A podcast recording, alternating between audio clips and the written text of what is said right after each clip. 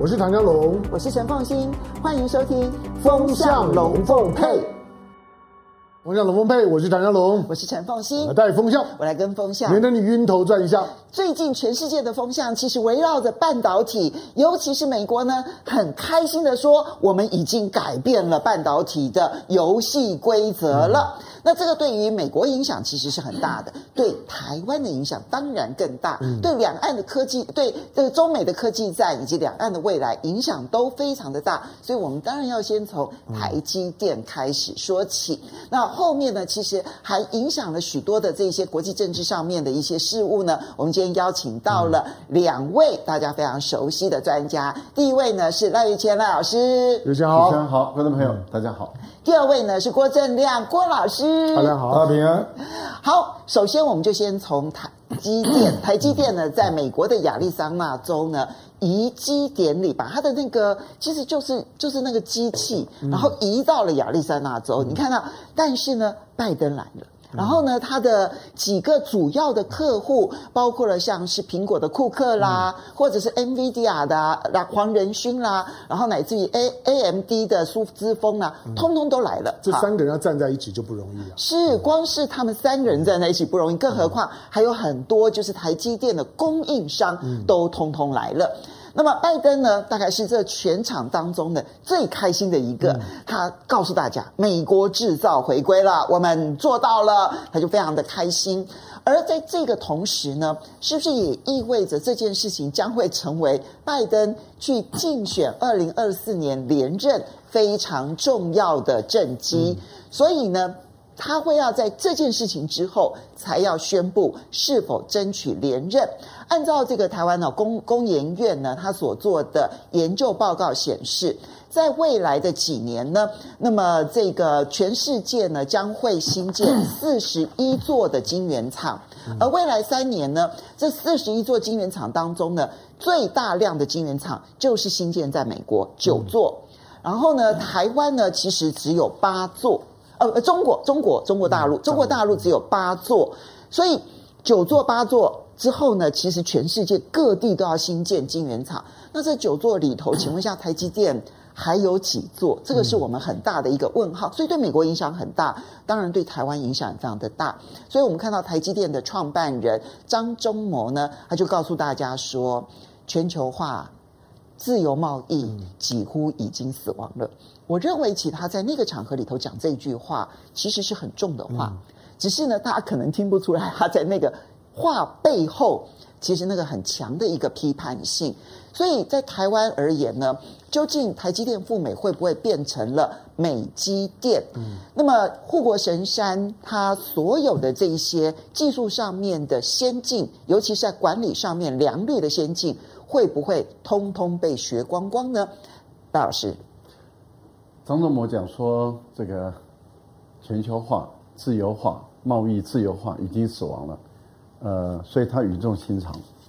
那既然是语重心长，而他在之前跟着裴洛西说，台积电不应该到美国，因为根据市场机制，它的成本太高，而且对于全球的供应链的发展也不健康，所以他不赞成去美国。那既然他的态度如此的鲜明，有两件事我不理解。第一件事就是，美国他们的半导体的专家，还有美国白宫负责经济安全事务的啊最重要的顾问之一，他自己都说，如果啊这个是美国人来盖这个半导体厂的话，他们的预估至少也应该要三年，而台积电却这么短的时间内就完成了。可是我们要问的最重要的问题是。我们要问的最重要的问题是：既然张忠谋的态度是反对台积电到美国，既然张忠谋的态度认为美国这样子对半导体的做法是破坏了全球的贸易自由化、全球化、全球供应链，那这样的情形下，他为什么要这么有效率的用这么快的时间就把它完成？嗯，为什么不按照美国的标准三年，甚至？有这个困难，那个困难，五年内再完成。所以台积电可以不用展现它的效率。对，他为什么要在这个地方上来证明它是极有效能的呢？而且是超出美国人的预期之外呢？我不理解，嗯，我不理解为什么要这么有效率。这第一个，第二个，既然他从头至尾他都反对这件事，为什么要出席？你出席就代表你肯定、你同意、你认同。你要不，你反对的话，你就应该在态度上表达得很清楚，说。我台积电是被迫被被抢走，那我很不满意，所以我拒绝出席。这个事你在历史上就会留名哦。年纪这么大了，应该在历史上留名，而不是图一时的短的。更何况，当拜登在讲话的时候讲到张忠谋的夫人，说他在以前年轻的时候，在拜登第一次出来参选。从政选议员的时候，他有来帮过他忙。各位，拜登的目前的认知能力，拜登目前的记忆力，怎么可能会记得他在第一次初选的时候有谁来帮过他忙？哎，帮他忙的不会只有一个张淑芬吧？多多多多少人在帮他忙啊？但他为什么独独记得这件事？要不就是有一些人把这个讯息给。拜登，要不就是一定是这样子嘛？对。那要不就是我们也看到张淑芬把他跟拜登的合照也带去了。那这些此地无银三百两，我们就会怀疑会不会枕边人在旁边说话，我们都不知道，我们一切都不知道。但是既然这是一个不合算的买卖，不合算的生意，为什么被强迫去，而你还要去？而且夫人还要去，而夫人还要代表证明他跟拜登是很有渊源的，而拜登还要在里面强调，呃，张淑芬啊，他欠台积电，你既然欠台积电，你就根本不应该抢走台积电嘛。所以我觉得这些事情都让我觉得匪夷所思。嗯。不过，当然我也不会能理解台积电的立场，因为既然已经没有办法抵抗了，那就干脆做得漂亮一点。因为你后面你还要争取美国政府的补助啊，所以你如果没有美国政府的补助协助你的话，其实你未来的生存会变得更加困难。可是它凸显出现在台积电在地缘政治的情况之下，已经没有办法做全球化的。台湾为中心的布局，而必须做各个区域的布局。我觉得这反映了这样子的现实，也反映了美国的政策。所以我来请教一下郑亮，你怎么去看台积电在美国发展？因为这一次的移机典礼啊，其实背后透露出来的讯息比我们想象中的要来得多，包括台积电的投资规模啦、投资的速度啦，其实比想象中要来得快。然后美国的压力比想象中要来得多。那么美国的企业比平常我们所知道的，还要更团结的，施给了台积电极大的压力。而台积电，我认为不见得是认同，但他至少是认了。那在这种情况之下，台湾的情况怎么看待？台积电历来都是遵照美国的大的战略在配合的啦。是，这个不是第一次。对，他上次断了华为的货，请问他损失多少？嗯，他不是照样配合？所以这个这个这个问题根本就不用回答了，而是美国所创的局，你没有办法扭转嘛。所以你要怎么办？所以凤新刚刚那个破题那个问法才是对的啦，就说你不能够以台湾为中心去思考，用市市场逻辑来配置你在全世界的布局了，你没有办法这样做了。你现在是世界上已经被脱钩成两个世界嘛。那美国那个世界，你要怎么去适应的问题了？已经是这样的问题了嘛？这个问题，你不要说台湾台积电了，台湾政府也没有能力面对啊。没错，他也是被迫要去面对这个这个脱钩的世界嘛。啊，嗯，这样你可以用这个做对比嘛？就是 台积电去南京投资那个二十八纳米的厂，嗯，那个是他基于市场布局的逻辑去的。没错，可是他这次去美国。是迎合美国的国安布局去的嘛？嗯，这两个逻辑完全不同啊！嗯啊，所以大家在思考，就是说对台积电的冲击了啊。我觉得这必须从这个角度来思考，然后台湾应该要做怎么样的风险管理？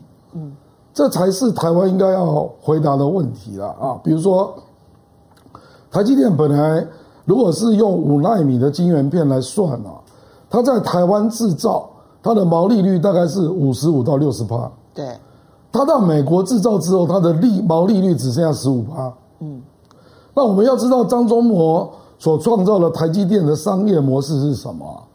它就是用高阶晶片，台湾制造的高毛利啊，然后来支撑下一阶段的资本投入嘛。没错，不然你怎么会有那么多资金呢？对，对不对？所以当你这一个高阶晶片的比重，如果台湾的比重越来越低，那你相对上未来可以获得的资金就会变少嘛。嗯，所以这个才是台积电要面对的危机嘛。啊，所以我看到台湾有一些分析哦，事实上台湾有一些分析是错误的啦。他说台积电现在一年生产大概一千四百万片啊，那这个没几片吧？占比只有二点八五，这是错误的分析啊。事实上，我看了最近一期这个 J.P. Morgan 的分析，嗯，他就说应该要纯粹去算高阶晶片。对。那在美国这个我们说四百亿投资完之后，那台积电的高阶晶片占比是多少？这也是所有的外资分析师分析的重点哦。对，因为大家都知道说台积电其实成熟制成的晶片，它的毛利率相对有限，哈。但是呢，在先进制程的毛利率其实是非常重要的。对，七纳米跟五纳米对于台积电拉高毛利率是非常重要的。所以，凤琴，我跟你讲，这里就有两个逻辑出来了。嗯，第一个逻辑就是 J.P. Morgan 他分析，到了美国这四百亿投资完之后，那高阶晶片台积电大概在美国的占比就会变成十五趴。嗯，啊。那台积电目前光是在台湾就占九十趴，哎，嗯，我们这个还没有算日本熊本呢。对，今天最早的消，今天最新的消息是，台积电的经理在接受日本的媒体访问的时候，已经表明说台积电愿意考虑去熊本投资。那这个看起来，日本这边的压力，台积电似乎也快要认了。好，这个是一个部分啊，就是就它海外投资的部分。到底拿走了台积电多少高阶晶片的占比嘛？啊，那第二个就是我们知道英特尔目前只做到十纳米嘛，嗯，那英特尔当然会想尽办法从能够做四纳米的台积电这边来挖角嘛。所以美国要的是什么？美国是要台积电的良率这样的一个生态的制造管理系统嘛？没错。所以，随着时间的流逝啊，比如说台积电去了美国两年到三年，英特尔它自然而然就会逐渐的从台积电这边吸收到一些对良率管理有经验的人才嘛。你这一点就是杨应超的忧虑，杨应超就提出来这一部分，他很担心台积电会为英特尔去自去这个训练人才。所以我跟你讲，为什么拜登那么高兴啊？嗯。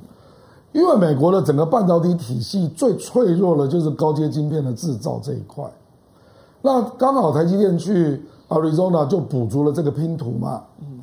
那他要的不是只有台积电啊，他要的是台积电整个高阶晶片的整个生态系啊，可以扩张到美国其他公司嘛。嗯。所以很多人会来取经啊。啊。这个过程我当然不认为有那么容易了，因为我知道。很多参数是在台湾这一面来操作的，没错。那这个短期内当然要抄袭是不容易的，可是不要忘了，美国是半导体之父啊，嗯。啊，他对半导体的了解是远远超过台湾跟中国的啦，啊，所以我是认为说这个部分的人才的吸纳，恐怕才是未来高阶制程美国占比会逐步提高的另外一个因素了，啊，那还有第三个啊。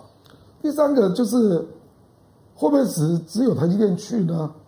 比如说我们这次就没有看到封测这一段，那难道它是要在美国做好之后运回台湾吗？嗯，你如果是两万片，也许有可能；五万片不可能。对啊，你有可能这样做吗？而且三奈米更不可能，对吧？嗯，而且高阶封测也是台积电的本事啊，对不对？所以我的意思是说，这里一定会启动一个。相关产业的外移的过程啊，嗯。啊，所以我觉得这个才是中根本的问题啊，就是说，就是说台积电如果克服当这个高阶晶片它在全球的市占率被迫要逐渐分散，嗯，然后它到美国去明显它的毛利就要从五十五被砍到十五，啊，那台积电未来的资金来源是什么？它再投资那个资金的来源，未来在几年，我我认为在五年内，也许问题不大，可是时间拉长了，就会逐渐成为问题。而且还有另外一端哦，另外一端就是中国被挤压嘛，嗯，所以中国只好在尽全力去做成熟制程。没错，我认为成熟制程会在两年内就会跌到白菜价，嗯，跟过去的面板、太阳能是一样的，嗯，所以你看到今年韩国已经发生这个现象，没错，就韩国的晶片出口变成逆差，哎，对，那你去想一想，台积电的成熟制程还有多少？不只是台积电啊，我们还有其他的相关的业者，其实都是以成熟制程为主啊。对，所以我们台湾的半导体业事实上未来会受到两头的挤压啦。嗯，一个是中国成熟制程的价格破坏，那造成台湾有一些厂被迫退出市场。那另外一个是台积电的高阶晶片的制造。它的成本被垫高啊，所以它的毛利率越来越少，所以这使得它未来要进一步进行再投资的时候，那个资金的调度会越来越成为问题。嗯，而且它的规模其实碎片化之后，那个规模想要形成的那一个规模经济压力就会越来越大。所以我这边请教一下香龙啊，所以这个破题里头呢，它有一个很重要的两大面向。那就是美国的企图跟台湾被拉扯出来的影响。就美国的企图，它其实要成为高阶制造的这个领头羊。他希望在高阶制造当中呢，他不再依赖台湾，而能够完全的 Made in USA。好，所以你看到，不管是拜登也好，库克也好，黄仁勋也好，苏志峰也好，他传达出来的讯息都是如此啊。我们希望 Made in USA。好。可是呢，另外一边呢，中国大陆所能够应对的，那就是我在成熟制程上面，我就更要称霸全球，让全世界在成熟制程当中依赖中国。那当全世界要依赖中国的成熟制程的时候，它它就不可能依赖台湾。这这时候，我们在半导体这个产业链当中所形成的大的生态系，属于先进制程的，它可能会越来越被美国拉扯；而属于成熟制程的，越来越被越被中国大陆拉扯，所以它的面向里头还有台湾的处境，美国的企图，台湾的处境。那台台积电，台积电就已经被偷走了。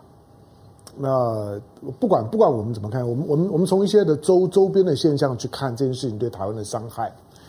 如果这件事情是双赢，你有没有看到蔡英文或者苏贞昌出来敲锣打鼓的庆祝？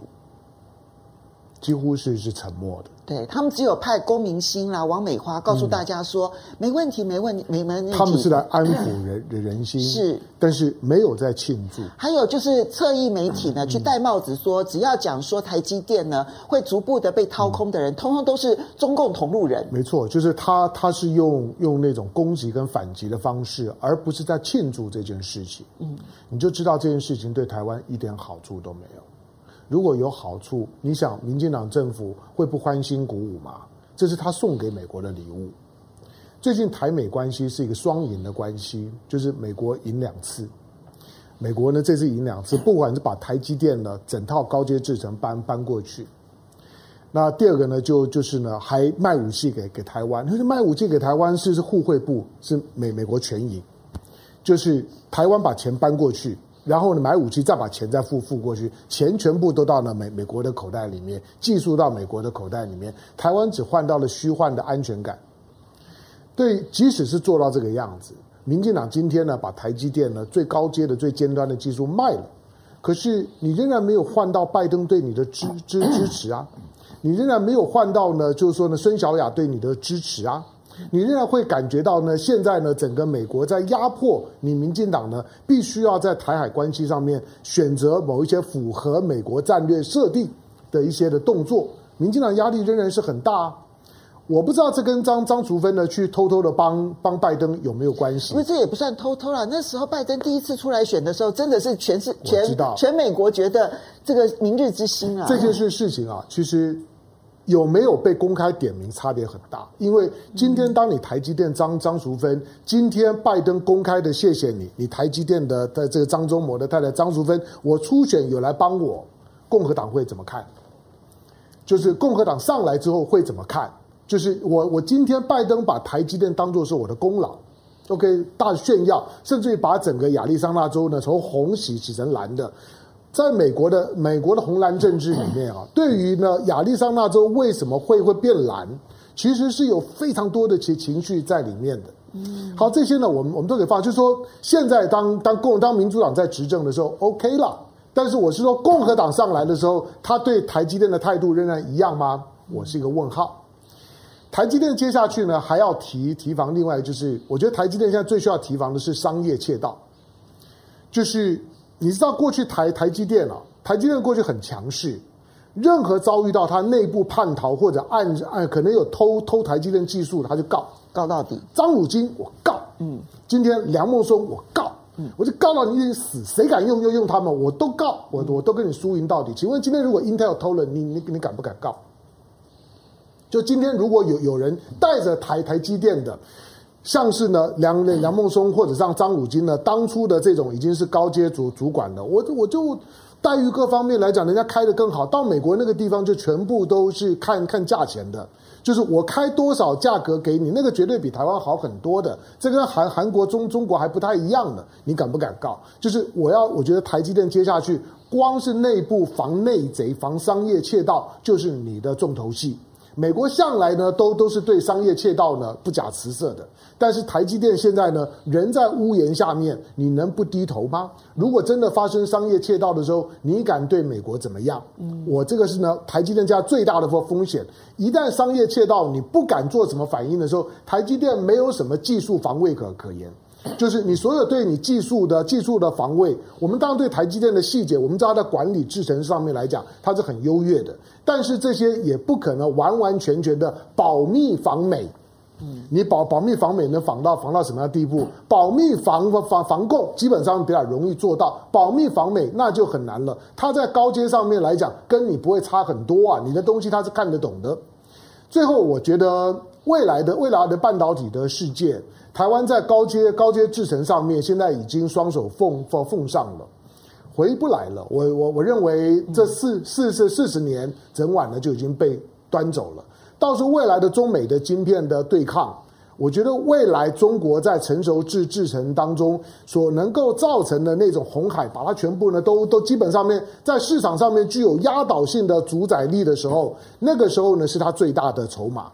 其实我们在当制制程上面技术的先进，制程上面高阶很重要。可是成熟制程的市场，我一旦占有了，同时呢掌控的非常的成熟了之后，没有其他人可以跟我竞争的时候，它仍然是非常优势的谈判筹筹码。半导体的世界，拜登讲讲的对，就是。游戏规则已经游游戏规则真的是已经变了，真的。美国呢，凭空的就这样子把把台湾就收割了，四十年真的就是白忙一场，制造业就回到了美国。你看到它的未来的晶圆厂一座一一座的盖，难怪呢外资会觉得台积电写不出呢利多的报告，不只是今年，未来短线或许还有一点点多头的讯息，但是未来台积电长线都是看空的。好，我们来回应几位好朋友的支持。好的朋友好，谢谢你的 donate，然后 Sweet M，谢谢你的 donate。然后 Whatever CB，他说估计美积电就是为了英特尔来作假。然后花妹爸爸他说，当中国大陆不再被台积电裹裹挟，然后决定要自我研发的时候，台湾作为天平砝码就失去了一个秤盘。然后聪聪妹说。呃，英特尔是不会偷啦，应该会直接叫台积电给。好像刚刚你讲的，如果真的出现了商业机密被盗取的时候，能够采取什么样的态度？好，台积电的事情对于地缘政治上面的科技布局影响重大，但是另外一个事情，其实对于国际的地缘政治影响更大，那就是习近平访问沙乌地阿拉伯。嗯，那么他现在这一次的访问呢，其实要做的事情相当多。那么虽然只有短短的四天。中沙高峰会谈，好，那就是他跟这个沙乌地阿拉伯的王储，然后另外呢就是中阿高峰会谈，那中国大陆跟阿拉伯世界的这些国家，然后一起来会谈，请不要忘了还有一个中海高峰会谈，嗯、海湾合作理事会，嗯、海湾合作理事会这六个国家哦所组成的组成的这一个在阿拉伯半岛绝大多数的国家所组成的这一个理事会，目标是要走自由贸易哦。所以他在地缘政治上面，不管就战略或经贸或投资，它其实都是改变世界的重大事件。所以我这边请教一下赖老师，你怎么来看待习近平这一次的访问阿拉伯、沙乌地阿拉伯？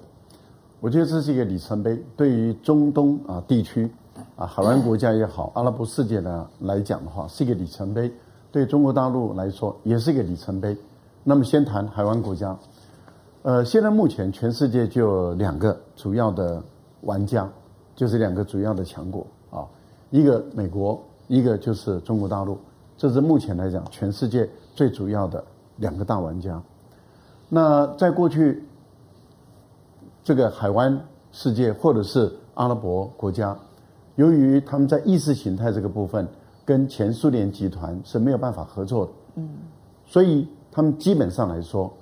那么，当他们内部有宗派的矛盾，再加上他们在过去跟以色列有这个跟巴勒斯坦之间的关系的矛盾，所以这些国家他们基本上让这个基督教的世界在穆斯林中有很大的影响力。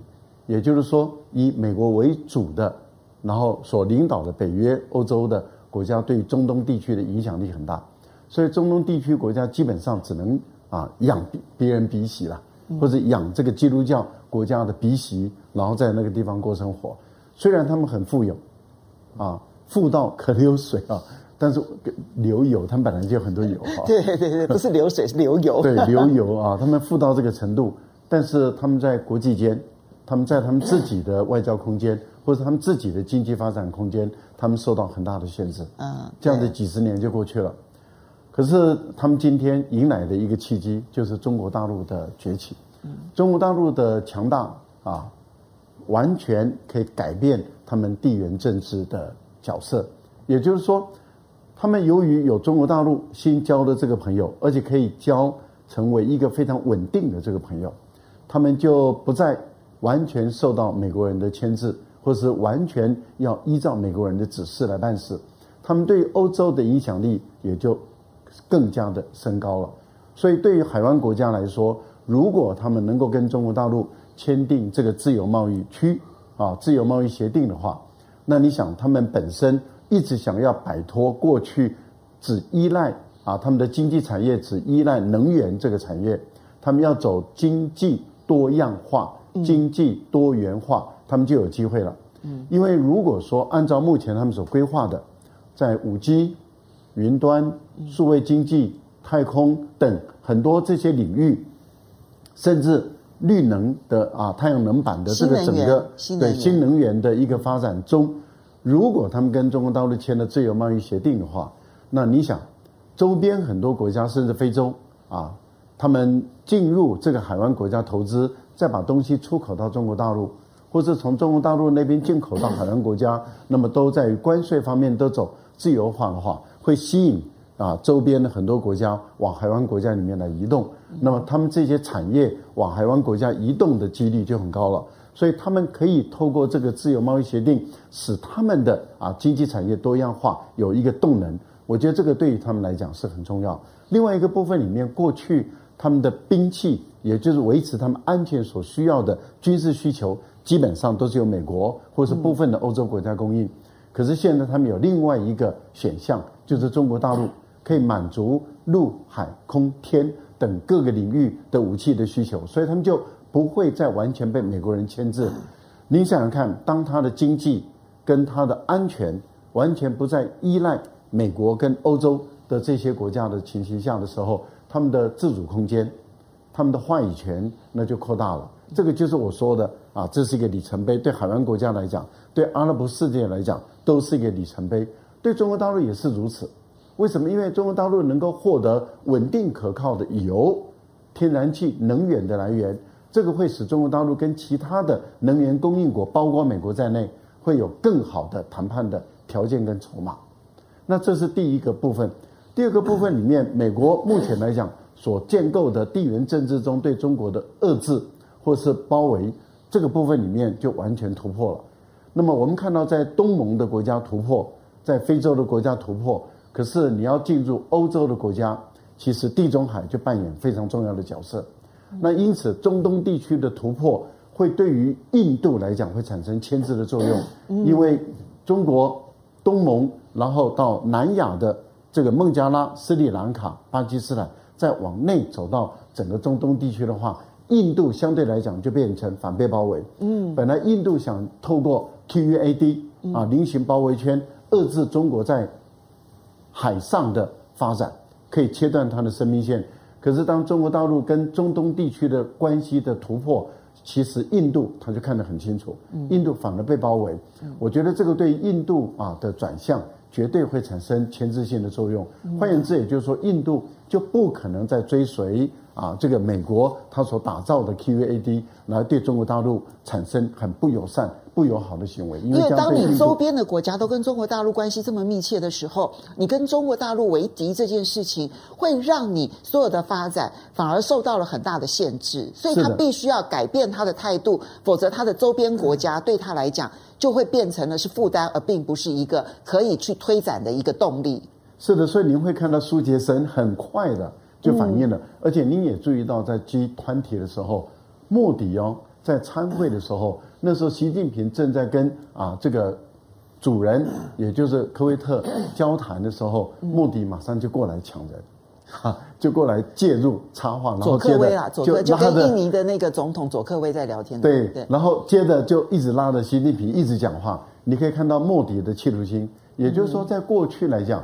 这个莫迪跟中国大陆的关系是已经紧绷了，从友好到紧绷。可是你看，在 G20 的时候，莫迪马上改变他的态度，那大家都在抢着要跟习近平讲话，你就可以很清楚的看到，美国要孤立中国，美国只剩下他的安格鲁萨克逊族的两个小老弟，一个就是加拿大，另外一个就是英国。英国可是你看，连澳大利亚都已经开始保持一个距离了，嗯、纽西兰是志不在话下。那其他的国家更不用说了。嗯，好，所以同样请教一下郑亮哦，因为我们看到这一次，全世界都在比较说，拜登去沙乌地阿拉伯是什么待遇，然后呢，习近平去沙乌地阿拉伯是什么待遇，所以呢，大家就会注意到说，哇，那个飞机机队啊，去迎接这个习近平的专机，然后呢，甚至于去这个秀出整个中国国旗当中的色彩哦。我觉得这个欢迎其实是相当的这个强烈啊，然后浮夸，对，我觉得是蛮浮夸。然后呢，还铺的是紫地毯，红的发紫的紫地毯。然后接着你再看到沙乌地阿拉伯的媒体主动的去告诉大家说，哦，双方签了几十项的协议，然后总规模已经达到了大概台币有九千亿新台币，这一连串的这些协议，而且它是跟。沙特阿拉伯的国王哦，他们国王其实苏莱曼国王已经很久很久没有公开的出现了，然后他们是跟国王那样签了协议，然后沙沙国的媒体呢就特别的秀出了这些照片，所以我们看到美国呢就强调了一件事情，就是呢中国大陆要扩大它的影响力这件事情是对于世界没有帮助的，就我我我我就很好奇，就是说。任何国家地区的往来，我们不是都应该要欢迎吗？因为任何合作都是有助于全球的和平发展。但是美国显然非常的担心这个情势的发展，它对于国际地缘政治到底产生了多大的冲击？怎么样？这个事情实际上是有点水到渠成呐。我觉得，因为沙乌地阿拉伯事实上已经内部酝酿了快要两个月了啊。嗯所以对他们来讲不是一个新的消息，他们只知道他们要跟中国进入一个里程碑式的合作协议啊，大概是这样理解了。你实际上可以去看他们当地的媒体了，是四个版全部都在谈这件事。嗯嗯，所以 我觉得，因为它有极高的互补性啊，这个美国也自己知道他做不到了。没错啊，比如说你是能源的最大买家，嗯。你美国是竞争者哎、欸，对啊。那第二个是中国是基建的提供者嘛，没错，基础建设，对不对？你包括这个沙漠高铁啊，嗯、包括黄海的未来城啊，太多了啦，项目实在太多了啦哈。然后还包括刚刚那个赖老师讲的，就是你的民生工业或者各种科技要起步，那你是不是要利用未来这个十到二十年的期间，赶快进行你内部的经济转型？嗯，那这个能够帮最大忙的也是中国啊。对啊，那我们讲基建，全世界前二十大建筑包商，中国占十五家，哎，对，美国是零家，嗯。另外五家是欧洲了啊，有没有也有日本跟韩，也有韩国，好像也有韩国。呃，那个排在二十名之后了，被追上了啊。不过这基本讲，我们就是说，中国大陆真的跟沙特阿拉伯跟中东国家有很大的互补性了。嗯，这一点我觉得美国也很难说什么了啊。我倒是去注意这个，因为那个奥沙特阿拉伯当地也有亲美的媒体啊，嗯，他们怎么去谈这件事啊？那有关经济的部分，他们都不谈，因为他们知道他们很难谈呐啊。就他们在谈什么呢？他们谈两个部分了。他说中国人来了，就有一篇文章就叫“中国人来了”啊。说中国人来了，那未来我们的军事的这个危机的管理，可不可以交给他？哦，言下之意就是，如果沙特阿拉伯的安全受到威胁，中国真的会帮忙吗？对对，他就立刻提这个问题。OK，为什么呢？因为 这个就是美国现在还有话语权的部分，唯一了啊，就是你也知道，美国在阿拉伯半岛有多少基地嘛？嗯嗯，然后还有舰队啊。那因为阿拉伯世界是充满战争的区域了，嗯啊，甚至包括也门。没错，也门也在内战了。对，到目前为止，那随时随地有伊朗的力量要进来，什叶派的啊。那这里面中国当然可能会提供另外一种路径了，说他你们如果要建构长期的和平，那什叶派跟逊尼派的代表是不是一起来参加我的上海合作组织啊？啊，一起来参加金砖会议啊？我觉得中国想到的可能是一个更远的和平架构啊。平台式的架构，对，可是这个要怎么落实啊？嗯，这个落实的过程当中，坦白讲，要有一定的军事实力了。嗯，所以这个亲美派他就立刻提出这个问题啊。那第二个问题当然就是金融啊，啊，说这个石油人民币到底要落实到什么程度？啊，因为这个就挑战整个美元的布局嘛。嗯啊，而且这个会有联动性，因为这个区啊。我觉得有别于非洲、东南亚，有一点非常大的不同啊，因为它掌握了国际政治上两个无可取代的实力啊。第一个就是能源，嗯所以中国会跟这个区块形成一个世界性的能源联盟啊。那第二个就是资金呢？哦，对，money，对，他们在全世界的那个投资是很可观的，相当可怕。嗯，事实上。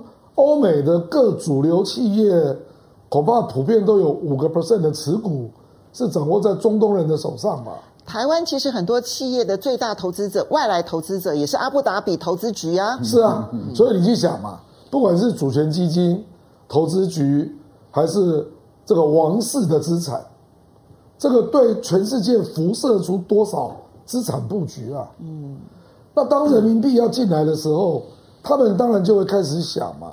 那这里面当然，美国做了一件很蠢的事了，就是他用他的金融霸权去制裁俄罗斯嘛，嗯，对，制裁到已经破坏了世界规则了，对。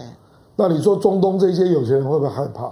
所以今年其实这个部分的讨论特别深刻，其实跟这个制裁有关。当然了，嗯，那中东会不会开始想说，我要在美元、欧元之外，另外布一个这个金融资产的布局啊？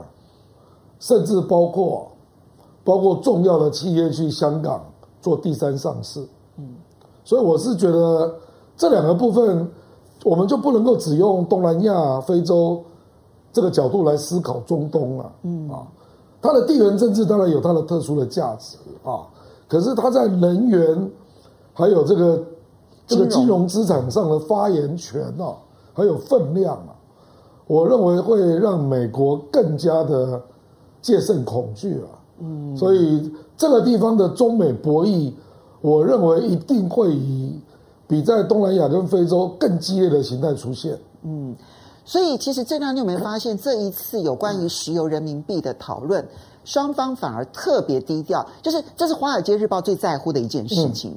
但是反而现在我们看到所呈现出来的面貌，双方刻意压低石油人民币这个部分的想象，其实也跟这个部分的博弈可能会最激烈是有关系。凤馨，我跟你讲啊，嗯，他可能不会用，比如说伊朗跟俄罗斯跟中国签的长约啊，嗯，就直接指定币种啊，没错，那个就是直接指定用欧元嘛，那后来才又接受了人民币啊。我觉得他会用本币互换。这个笼统的形式来带过了，没错，而不会附加在能源采购的长约上面。嗯嗯。可是因为它真的是需要买大量的中国的东西嘛，没错，比如说基建啊、工业制品啊，所以本币互换是合理的嘛。嗯。那到时候这个本币互换到底有多少钱是拿来买油，这谁知道呢？嗯。啊。嗯。其实我从金融的角度来看啊，就是说所有的货币能不能成为强势货币，能不能成为储备货币，都跟你的贸易量有很大的关系。我今天如果持有你的货币，我没办法去买你的东西的时候，我干嘛持有你的货币？对。所以一个国家能不能够在货币上面成为强势，一定要跟它的经贸实力去做搭配。所以这件事情当然是是个很长期的一个事情，绝对不是短期之内会出现改变的。好，不过香龙你怎么去看？我觉得刚刚两位其实都分析得非常的好。这一次它是对于全球产生重大变化的，它不只是在能源布局上面重大变化，可能金融产业也会有重大变化。其实对中国大陆来说，它又何尝不是？开辟了一个广大的市场，而且这是很有钱的市场哦。就“一带一路”的角度来讲，这一个区块大概是最有钱的市场。你可以去帮忙做很多的投资、基础建设、产业转型，同时也为自己争取到了很大的产业纵深。所以，为什么全世界高度关注？因为它的影响绝对不是一两年，相反的，它可能是未来的十到二十年的时间。因为沙特，沙特反正就是符合我们对于对于有有钱人最高期待，他有钱有油又有闲。那你知道在，在在中东啊，当当当今天中国中中国要把要把要把制造业，因为是沙沙特为为主的，因为这个所有的中东关系最核心就是沙沙特的的关系嘛，占了很大的比例。可是如果你了解沙特的经济的结构啊，沙特沙特不只是有油有钱的问题，而且。而且他们的人是不太工作的，他已经变成是一个长时间是他的是他的国家体制所造成的，就是说呢，国家性格，他的他的他的外劳占他的总体的劳动力比例将近四成。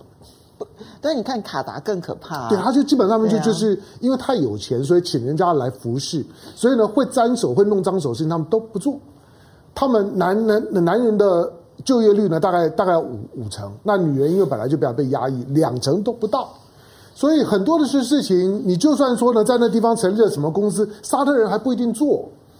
好，那因此呢，未来当然现在沙沙特在跟中国打打交道，我我我说就是刚大家刚交往嘛，那加微信，那以后呢常联络，但是他还是会常常回回回头看一下美美美国的眼眼色，他现在态度就是这样，还是回头看一下。可是这次习近平的到访，终究是一个历史性的访问。什么叫历史访问？我说我最在乎的是，因为呢，中东国家的政治体制呢，它都是它都是君主制。嗯，今天的今天的这个呢，MBS，它还不是，你看它叫王储啊，嗯，它叫王储，他已经掌权五年了。嗯，他什么时候成为国王，还会再掌权四十年。话说，你今天跟他建立的关系呢，会是好几十年的的关系。这个是美国或者欧洲国家最麻烦，因为美国、美国或者欧洲国家，它政党一轮替了之后，关系可能就变了。但是今天呢，习习近平所代表的一个比较稳定的中东政策，他会跟沙特、跟整个阿拉伯世界建立非常长时间的稳定关系。好，那它的地缘上面的影响，当然今天美国，刚刚两位都都都提到了，我觉得。今天所有呢，在炒作美国地缘影响力的，都只剩下军事力量了。对，这是最大的问题。我这个这个听听起来真的是美国最大的问题。听听听起来，你也你也知道，它确实是个是个变数。但是你倒过来讲，当你只剩下军事存存在的时候，你的政治、外交、经济在很多的重要地缘当中都不存在的时候，你美国你要如何发挥你的影响力？嗯，他今天不管是在东南亚只剩下菲律宾，他他今天呢在在在在呢中东的地区呢，他也只剩下几个军事基基地。除了军事以外，军事存在以及有能力在那个地方透过军事力量搞一些呢让人家很难堪的这些战争啦、政变啦。或者暗杀之之外，美国没有别的都东西。你知道，军事存在不是增加人家的安全感，而是增加人家的不安全感。嗯，很多亲美的媒体都把它倒过来讲，好像呢，美国的军事存在会让你安全。错，美国军事存在会会让你不安全，因为他想搞你的时候呢，你一点办法都没有。中国现在在两个领域来讲呢，还不是美国对手。一个是呢军事的存在力量，一个是金融的存存在力力量。对，这两个呢是中国现在相对还弱的，但是其他的部分来讲，中国都不输啊。所以这些的国家呢，必须要去跟中国打交道。它在地缘上面的影响，当然这这次出访了之后，我们可以看一下跟跟中阿的高峰会，或者跟中海的高高峰会，我估计啦，大概都有很大的想象的空空间，而且。刚刚的郑亮提到了，其实中东、沙特、阿拉伯的这些的国家，其实比中国更热头。他其实呢，其实你你倒过来讲，不如说今天呢，中东更期待于就是说呢，习近平的到访。至少沙国是这样的。对，嗯，好，那但是他对亚洲地缘的影响，刚刚刚刚这个月月先呢提到了一些，我们知道就是说欧欧亚陆块，亚洲就三三个半岛，中南半岛、阿拉伯半岛跟印度半半半岛。嗯中国呢，当搞定了两个半岛，中国大概第一个希望就是说呢，将来呢，中东呢不要再发生大的战争动动乱。这个是就像是中国呢在跟东盟建立关系一样，东盟没有没有什么大，东盟就是三十年不打仗嘛。东盟呢，从从从越南呢不打仗了之后，三十年没有战争，顶多内部有一些的政变啦、内内乱，不碍事儿，不会破坏大局。我我这边稍微补充一下，因为你看东协的这个发展，这十个国家其实原本有很多彼此之间是敌对的，而且甚至于随时会发生战争的。嗯、他们就是刚刚这个郑亮所提到的，就是成立了一个平台之后，建立了沟通管道之后，内部不再打仗，嗯、就是国与国之间这十个国家不再彼此之间打仗这件事情。嗯对于东协的繁荣发展影响是非常大，大而且对全世界来讲形成了一个极大的示范效应。嗯，我这是做一个补充。对啊，我们我们其实看看看这种的大国关系或者地缘政治，我们不要看太短，因为你如果看一天、看一年，看不出什么。可是我说，如果以东盟跟中国的关系来来讲，中国跟东盟的的，就是说呢，东盟加一。从二零零二年启动了之这之后，十年的时间的贸易量增加了十十十倍。你再回头看二十年的时间呢，增加了四十倍。嗯，那你只要有二十年的时间的轴轴距，你再去看中国跟中东的关系，二十年你再回头看的时候，我认为跟东盟不会差太多。OK，那对印度来讲会会什么影响？印度当然很关键，因为你把亚洲的板块看起来之后，中国好像都快整合完了。嗯，就是那印印度了。嗯，印度最近的态态度很很特别啊。你对你光看了德国的外长呢，贝尔伯伯克到印度去塞奈，嗯，他去搭印印印度的印度的高铁，说这是我搭过最好的高铁，那那么恶恶心啊！这种话都都都讲得出来。你你搭过中国的高铁或者搭过其他高铁再来说吧。他说这是我搭过最好的高铁。然后呢，希望呢发表联合声明的时候呢，我们可以把中国凑一顿。印度不要。对。印度呢？印印度是很宝，所以贝尔伯克呢来来这个地方下针下药，但是最后呢入宝山而空手回。印度在改变，因为印度有个很根本的问题，因为印度教呢跟穆斯林之间的尖锐的敌敌对，是他没有办法单独去面面对呢阿拉伯世界的。嗯，所以他一定要通过平台才能够，他一定要有一个一个平台。他为什么要进进上合？因为他不进上合，他根本没有办法就去处理中亚跟中东的问题啊！他连阿富汗都插不上手，因为他是一个印度教的原教旨主义，他自己的宗教意识形态跟穆斯林尖锐敌对，他连自己境内的两亿的穆斯林都没有办法处理了。所以，印度在地缘上面，他注定是要孤单的，因为他的印度教的关系，他要处理，他必须要绕过个大平台，而这个大平台必须要中国来建构。好，我们先谢谢几位好朋友，吴夏阿蒙，呃，谢谢你的 donate。他说，感觉上真正听取民意的政党是中国共产党。他说，所谓的西方民主只是听取资本意见而已。各位专家怎么看？某种程度其实是同意的啦。好、嗯，这个其实大家可以去看马凯硕的书哈，就中国赢了吗？嗯、它里面其实有很深刻的讨论哈。那我觉得这部分呢，其实看那个因为太太多太大量了。嗯、那我觉得马凯硕那篇我那本书，嗯，其实写的非常好哈。然后出荒令，谢谢你的抖内，他说这是沙特史上的最高礼遇了哈。嗯、我们最后有一点时间，我们要来稍微的解读一下，就是日本呢最近呢强调说，他要把中国可能要定义为挑战，而且呢要把导弹落入日本海域算作威胁，这算是跟中国之间开始建立了一个相对敌对的一个。重大的指标吗？可另外一方面，我们看到澳洲，澳洲其实蛮有意思的。澳洲要借 AUKUS 来获得维吉尼亚级的核潜舰，嗯、可是你看到美国的前官员，这薛瑞福哦，其实他对亚洲事务是非常熟悉的。他说，澳洲可能没有办法从 AUKUS 协议获得任何的核潜舰。他提了说，澳洲自己内部有政治压力，美国也有政治压力，所以月圈这部分你也非常熟，你怎么看待？先谈澳洲。澳洲的核潜舰主要是建基在美国的核潜舰的建造能力这个部分。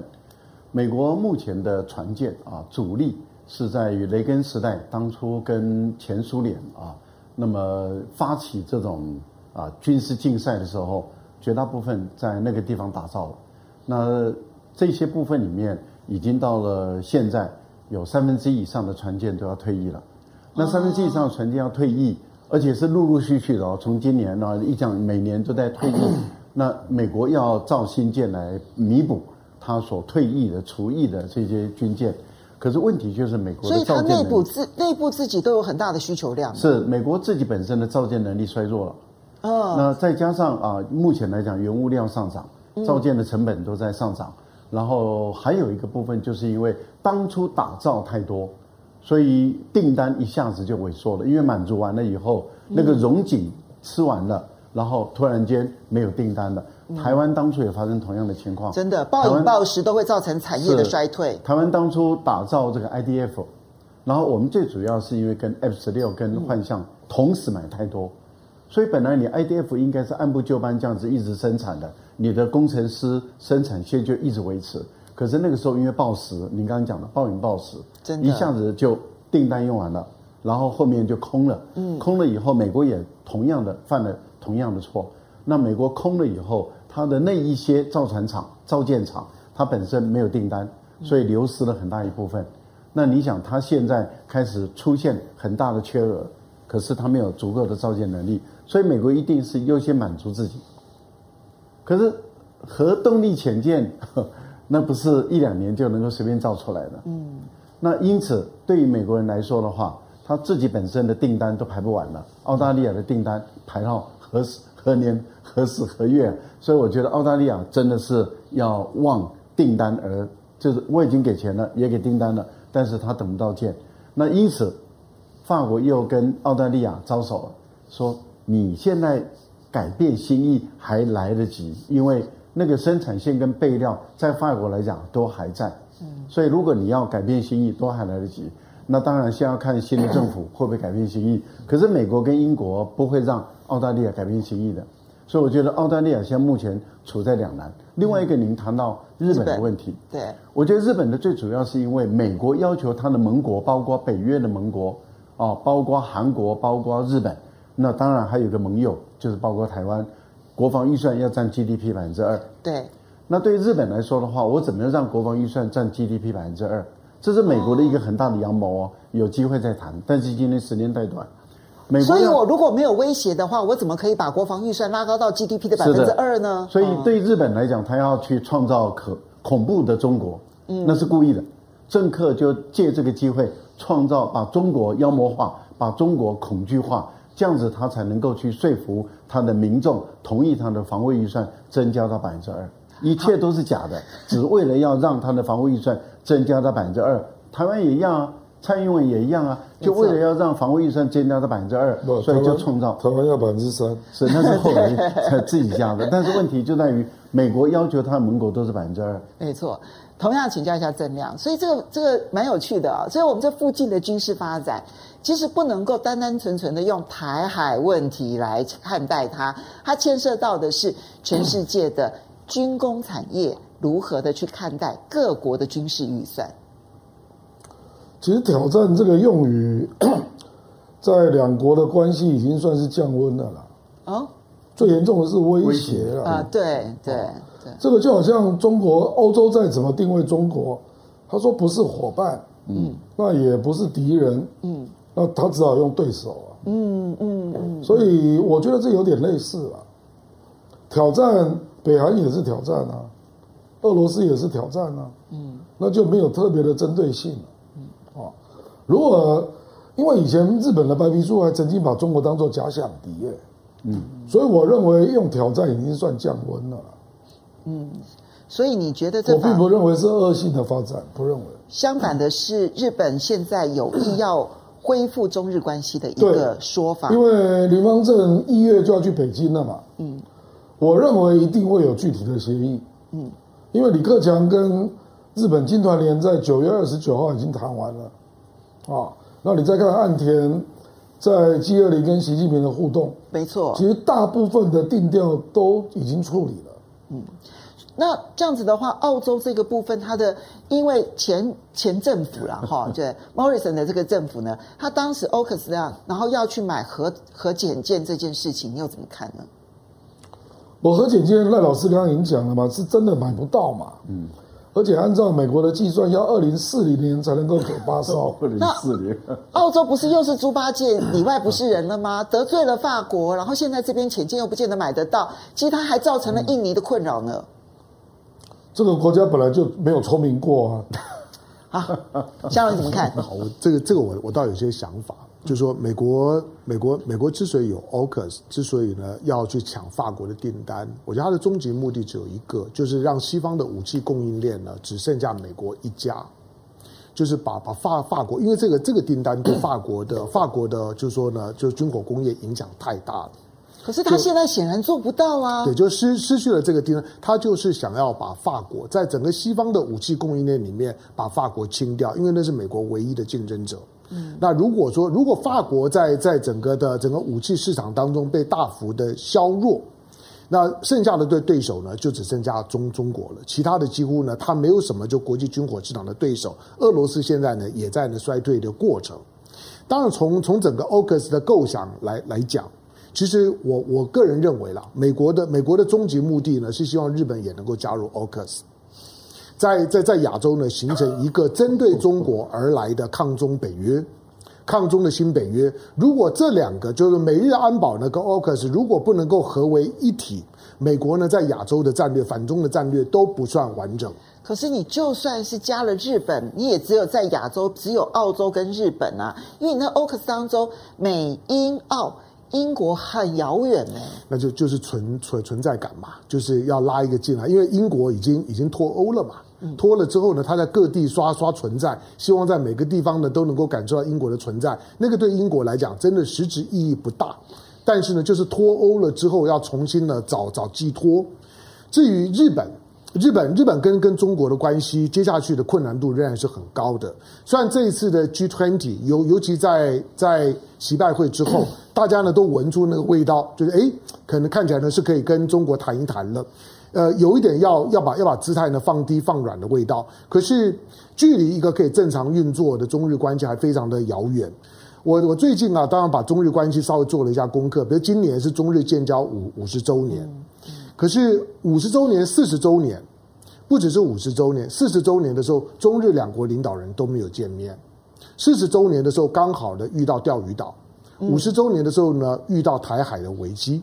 所以呢，四十周年、五十周年，大家虽然没有说呢互骂，可是呢，都是各自在内部庆祝。连视讯都没有，连通话打个电话说：“哎，今天是我们的金婚呐、啊，那我们应该要应该虽然呢分隔两两地金这金婚，那隔着镜头呢举举杯庆祝一下都没有。你看习近平都还可以跟拜登呢，嗯，举举杯可以隔着视讯呢聊聊得开心，他为什么不能够跟跟跟岸田文雄也能够去视讯一下？为什么没有办法？就你知道中日关系现在还卡在非常非常深的位置上面，刚。江泽民刚刚过世，你回想江泽民在的时候，中日建交的二十周年跟三十周年都是江泽民在位的时候。二十周年、三十周年，两国领导人都都见面的。嗯。二十周年的时候呢，刚发生过呢天安门事事件。天安门事件大家都知道，美国发动全全世界在联合国里面，在日内瓦不断的在发动，每年都谴责中国，每年都抵抵制中国。第一个突破呢，美国带头的抵制的，到中国访问的是谁？叫海部俊树，嗯，是日本的首的首相。日本的首相那个时候可以不鸟美国，我第一个，我一九九一年就到中国大陆访问了。一九九二年的日本天皇都都来了，你大家都忘了，一九九二年明仁天皇史上第一次天皇到到到中国访问是在一九九二年，我们签九二共共识，天皇呢到大陆访问。换句话说，在那个时刻，即使呢。中日的中中美的关系呢，也不是很好。两岸的关系呢，还有九六年台海飞弹危机。可是中日关系是 OK 的，可是现在是不 OK 的。所以眼前在习近平已经两任十年，过去的领领导人，中国的领导人，除了毛泽东以外，每一个都曾经到日本做过国事访问。习近平已经十年了，十年还没有做过国事访问哦。他只有呢前前年呢在大阪开呢 G 二十的时候到大阪去一下。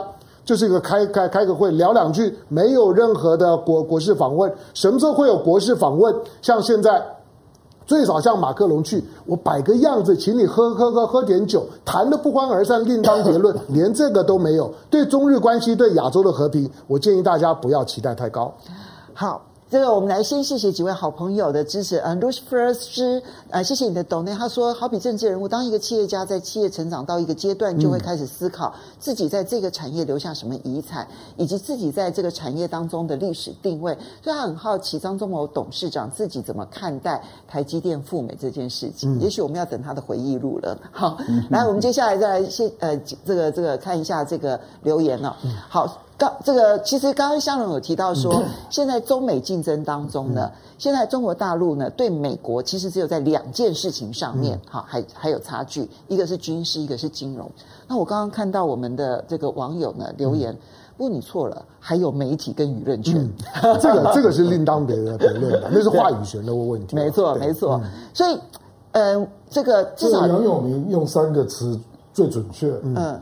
美军、美元、美语，对啊，没没有错啊，就英语系嘛，它的它的美美语的这个传播力量没有办法，所以中国现在连连你看，你要说你现在去北京，北京的所有的地铁英文都拿掉了，现在最最近全部改用拼音，用通用拼音，就是已经不用不用英英文，它上太空所有的文件对对话全部呢都是中文化，美国美国很生气啊，以后我们在太太空有问题要沟通怎么办？我管你去死！早就应该这样做。对，好，因为时间的关系，要非常谢谢大家的支持，嗯、千万不要忘了哦。下个礼拜同一时间，风向龙凤配，我们下个礼拜再见喽，拜拜拜拜，雅虎。